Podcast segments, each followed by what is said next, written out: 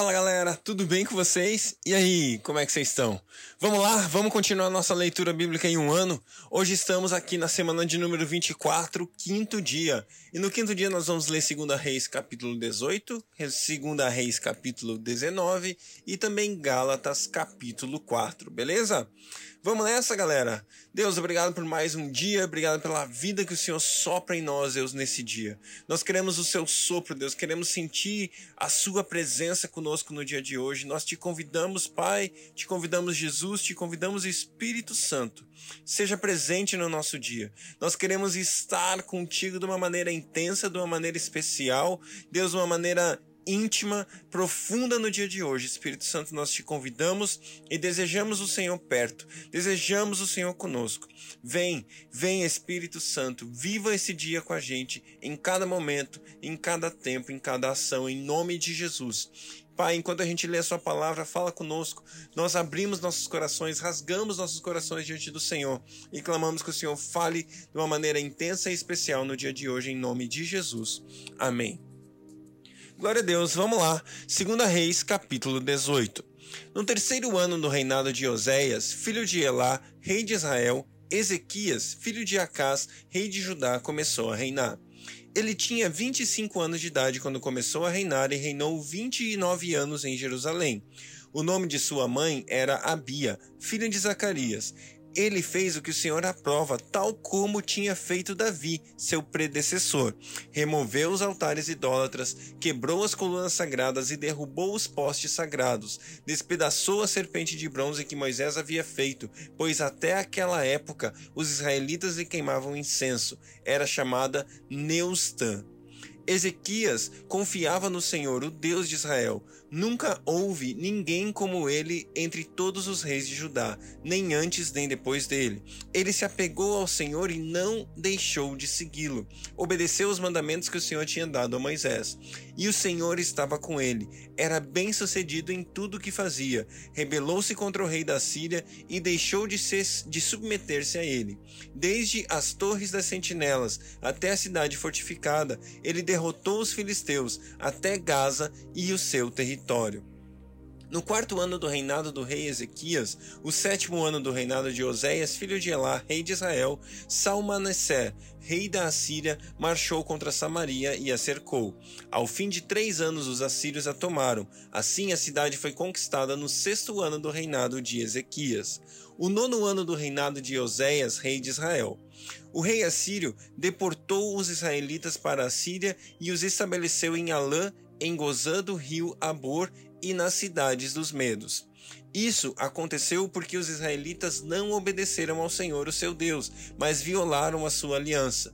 Tudo o que Moisés, o servo do Senhor, tinha ordenado, não o ouviram nem lhe obedeceram. No 14 ano do reinado do rei Ezequias, Senaqueribe, rei da Assíria, atacou todas as cidades fortificadas de Judá e as conquistou. Então Ezequias, rei de Judá, enviou essa mensagem ao rei da Síria em Laquis: Cometi um erro, para de atacar-me para de atacar-me e eu pagarei tudo o que exiges. O rei da Síria cobrou de Ezequias, rei de Judá, dez toneladas e meias de prata e um mil e cinquenta quilos de ouro. Assim, Ezequias deu-lhe toda a prata que encontrou no templo e na tesouraria do palácio real. Nessa ocasião, Ezequias, rei de Judá, retirou o ouro com que havia coberto as portas e os batentes do templo do Senhor e o deu ao rei da Assíria. De Laquis, o rei da Síria enviou ao rei Ezequias em Jerusalém seu general, seu oficial principal e seu comandante de campo com um grande exército. Eles subiram a Jerusalém e pararam no aqueduto do açude superior, na estrada que leva ao campo do lavandeiro. Eles chamaram o rei e o administrador do palácio Eliaquim, filho de Ilquias, o secretário de Sebna e o arquivista real Joá, filho de Asaf, foram ao seu encontro. O comandante de campo lhes disse: Digam isto a Ezequias: Assim diz o grande rei, o rei da Síria. Em que você baseia sua confiança? Você pensa que meras palavras já são estratégia e poderio militar? Em quem você, em quem você está confiando para se rebelar contra mim? Você está confiando no Egito, aquele caniço quebrado que espeta e perfura a mão do homem que nele se apoia? Assim, o Faraó, o rei do Egito, retribui a quem confia nele. Mas se, você me se vocês me disserem, estamos confiando no Senhor, o nosso Deus, não é ele aquele cujos santuários e altares Ezequias removeu, dizendo a Judá e a Jerusalém, dizendo a Judá e Jerusalém: Vocês devem adorar diante desse altar em Jerusalém? Aceite, pois, agora o desafio do meu senhor, o rei da Síria. Eu lhe darei dois mil cavalos, se você tiver cavaleiros para eles. Como você pode derrotar o mais insignificante guerreiro do meu senhor? Você confia no Egito para lhe dar carros de guerra e cavaleiros? Além disso, será que vim atacar e destruir este local sem uma palavra da parte do Senhor? O próprio Senhor me disse que marchasse contra este país e o destruísse. Então Eliaquim, filho de Euquias, Sebna e Joá disseram ao comandante do campo: Por favor, fala aos teus servos em aramaico, porque entendemos esta língua. Não fales em hebraico, pois assim o povo que está sobre os muros o entenderá. O comandante, porém, respondeu: Será que Será que meu senhor enviou-me para dizer estas coisas somente para o seu senhor e para você, e não para que os que estão sentados no muro, que como vocês, terão que comer as próprias fezes e beber a própria urina? Então o comandante levantou-se e gritou em hebraico: Ouçam a palavra do grande rei, o rei da Assíria. Assim diz o rei: Não deixem que Ezequias os engane ele não poderá livrá-los da minha mão. Não deixem que Ezequias convença convencê-los a confiar no Senhor quando diz: com certeza o Senhor nos livrará. Essa cidade não será entregue nas mãos do rei da Assíria. Não deem ouvidos a Ezequias. Assim diz o rei da Assíria: Façam paz comigo e rendo-se. Então cada um de vocês comerá a sua própria videira e de sua própria figueira e beberá água da sua própria cisterna, até que eu venha e os leve para a terra igual à de vocês, terra de cereais, de vinho, terra de pão e de vinhas, terra de oliveiras e de mel. Escolham a vida e não a morte. Não deem ouvidos a Ezequias, pois ele os está iludindo quando diz: O Senhor nos livrará. Será que o Deus de alguma nação conseguiu livrar sua terra das mãos do rei da Assíria? Onde estão os deuses de Amate e de Arpate, Arpade? Onde estão os deuses de Sefarvaim, de Ena e de Iva? Acaso livraram Samaria das minhas mãos? Qual dentre todos os deuses dessas nações conseguiu livrar sua terra do meu poder? Como então o Senhor poderá livrar Jerusalém das minhas mãos? Mas o povo permaneceu calado e nada disse em resposta, pois o rei tinha ordenado: não lhe respondam. Então o administrador do palácio, Eliaquim, filho de Euquias, e o secretário Sebna e o arquivista real Joá, filho de Asaf, retornaram com as vestes rasgadas a Ezequias e lhe relataram o que o comandante de campo tinha dito. Segunda Reis, capítulo 19. Ao ouvir o relato, o rei Ezequias rasgou as suas vestes, pôs roupas de luto e entrou no templo do Senhor. Ele enviou o administrador do palácio Eliaquim, o secretário Sebna e os sacerdotes principais, todos vestidos com pano de saco, ao profeta Isaías, filho de Amós. Ele, eles lhe disseram: Assim diz Ezequias: Hoje é dia de angústia, de repreensão e de humilhação. Estamos como a mulher que está para dar à luz ao filho, mas não tem forças para poder fazê-los nascer. Talvez o Senhor, o teu Deus, ouça todas as palavras do comandante de campo a quem o Senhor dele, o rei da Síria, enviou para zombar do Deus vivo, e que o Senhor, o teu Deus, repreenda as palavras que ouviu. Portanto, suplica a Deus pelo remanescente que ainda sobrevive. Quando os oficiais do rei Ezequias chegaram a Isaías, este lhes disse: Digam a seu senhor que assim diz o Senhor. Não tenha medo das palavras que você ouviu, das blasfêmias que os servos do rei da Assíria lançaram contra mim. Ouça, eu o farei tomar a decisão de retornar ao seu próprio país quando ele ouvir certa notícia, e lá o farei morrer à espada. Quando o comandante de campo soube que o rei da Síria havia partido de Laques, retirou-se e encontrou o rei lutando contra Libna. Ora, Senaqueribe era fora informado de que Tiraca, rei etíope do Egito, estava vindo lutar contra ele, de modo que mandou novamente mensageiros a Ezequias com este recado: Diga a Ezequias, rei de Judá, não deixe que o Deus do qual você confia o engane, quando diz Jerusalém não cairá nas mãos do rei da Síria. Com certeza você ouviu o que os reis da Assíria têm feito, o que o rei o que os reis da Assíria têm feito a todas as nações, como as destruíram por completo. E você haveria de livrar-se? Acaso os deuses das nações que foram destruídas por meus antepassados as livraram? Os deuses de Gozã, Arã, Rezefe e o povo do Éden, que estava em Telassar? Onde estão o rei Amate, o rei Arpade, o rei da cidade de Sefar, Vaim, de Ena e de Iva? Ezequias recebeu a carta das mãos dos mensageiros e a leu. Então subiu ao templo do Senhor e estendeu-a perante o Senhor. E Ezequias orou ao Senhor: Senhor, Deus de Israel, que reinas em teu trono, entre os querubins, só tu és Deus sobre todos os reinos da terra. Tu criaste os céus e a terra. Dá ouvido, Senhor, e vê, ouve as palavras que Senaqueribe enviou para insultar o Deus vivo. É verdade, Senhor, que os reis sírios fizeram todas essas nações e seus territórios um deserto. Atiraram os deuses delas no fogo e os destruíram, pois não eram deuses, eram apenas madeira e pedra moldadas por, por mãos humanas. Agora, Senhor, nosso Deus, salva-nos das mãos dele, para que todos os reinos da terra saibam que tu, só tu, Senhor, és Deus. Então Isaías, filho de Amós, enviou uma mensagem a Ezequias. Assim diz o Senhor, o Deus de Israel: Ouvi a sua oração acerca de Senaqueribe, rei da Síria. Esta é a palavra que o Senhor falou contra ele. A virgem, filha de Sião, o despreza e zomba de você. A filha de Jerusalém meneia a cabeça enquanto você foge. De quem você zombou e contra quem você blasfemou? Contra quem você levantou a voz e contra quem ergueu seu olhar arrogante? contra o Santo de Israel. Sim, você insultou o Senhor por meio de seus mensageiros e declarou: Com carros sem conta subi aos pontos mais elevados e às inacessíveis alturas do Líbano. Derrubei os seus mais altos cedros e os seus melhores pinheiros. Entrei em suas regiões mais remotas e nas suas mais densas florestas. Em terras estrangeiras cavei poços e bebi água. Com as solas dos meus pés saqueei todos os rios do Egito.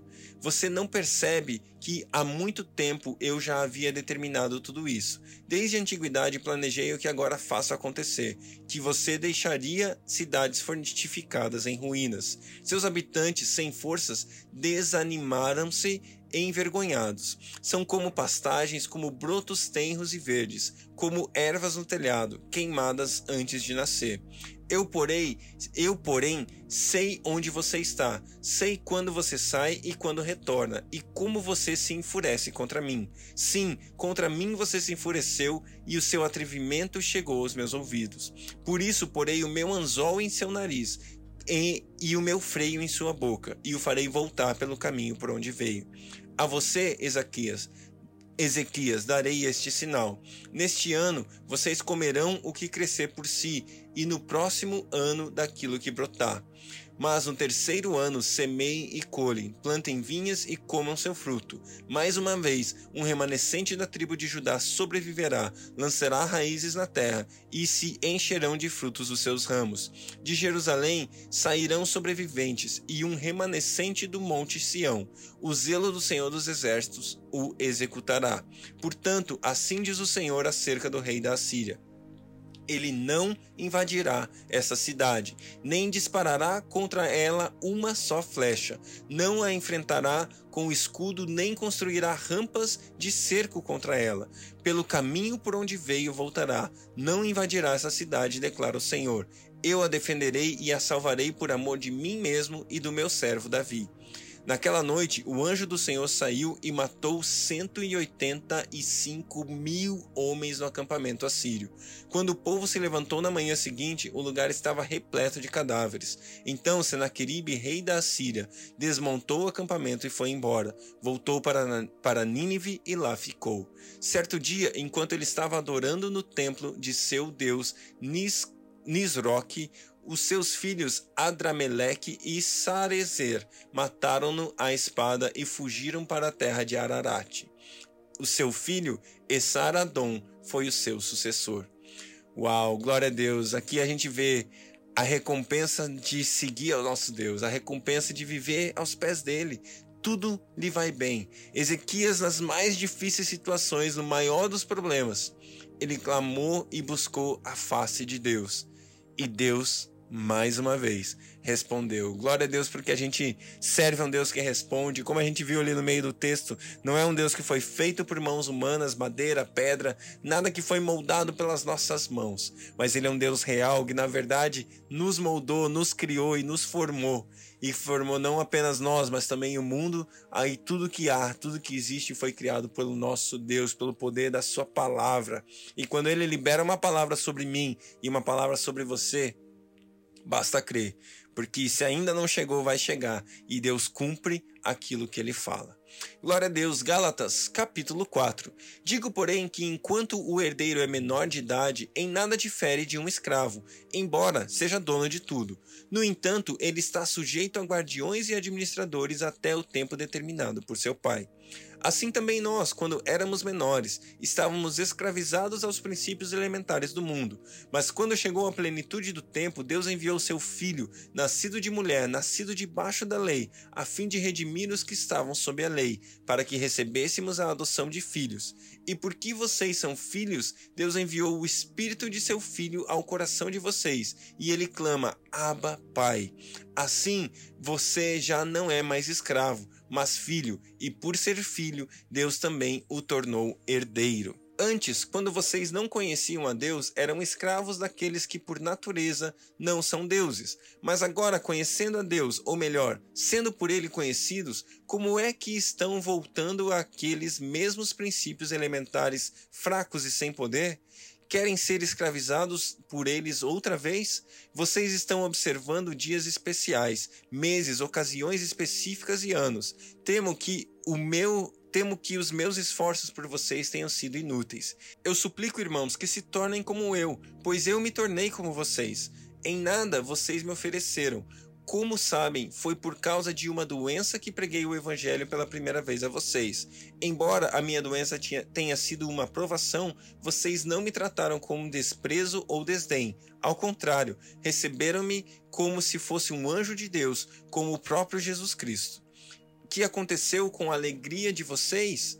Tenho certeza de que, se fosse possível, vocês teriam arrancado seus próprios olhos para, para dá-los a mim. Tornei-me tornei inimigo de vocês por dizer a verdade. O que fazem o que fazem tanto esforço para agradá-los não agem bem, mas querem isolá-los a fim de que vocês também se mostrem, a fim de que vocês também mostrem zelo por eles. É bom sempre ser zeloso pelo bem, e não apenas quando estou presente. Meus filhos, novamente estou sofrendo dores de parto por sua causa, até que Cristo seja formado em vocês. Eu gostaria de estar com vocês agora e mudar o meu tom de voz, pois estou perplexo quanto a vocês. Digam-me, vocês o que querem estar debaixo da lei. Acaso vocês não ouvem a lei? Pois está escrito que Abraão teve dois filhos, um da escrava e outro da livre. O filho da escrava nasceu de modo natural, mas o filho da livre nasceu mediante promessa. Isso é usado aqui como ilustração. Essas mulheres representam duas alianças. Uma aliança procede do Monte Sinai e gera filhos para a escravidão. Esta é Agar. Agar representa o Monte Sinai, na Arábia, e corresponde à atual cidade de Jerusalém, e está escravizada com seus filhos. Mas a Jerusalém do Alto é livre e é a nossa mãe, pois está escrito: Regozije-se, ó estéreo, você que nunca teve um filho, grite de alegria, você que nunca esteve em trabalho de parto, porque mais são os filhos da mulher abandonada do que daquela que tem marido.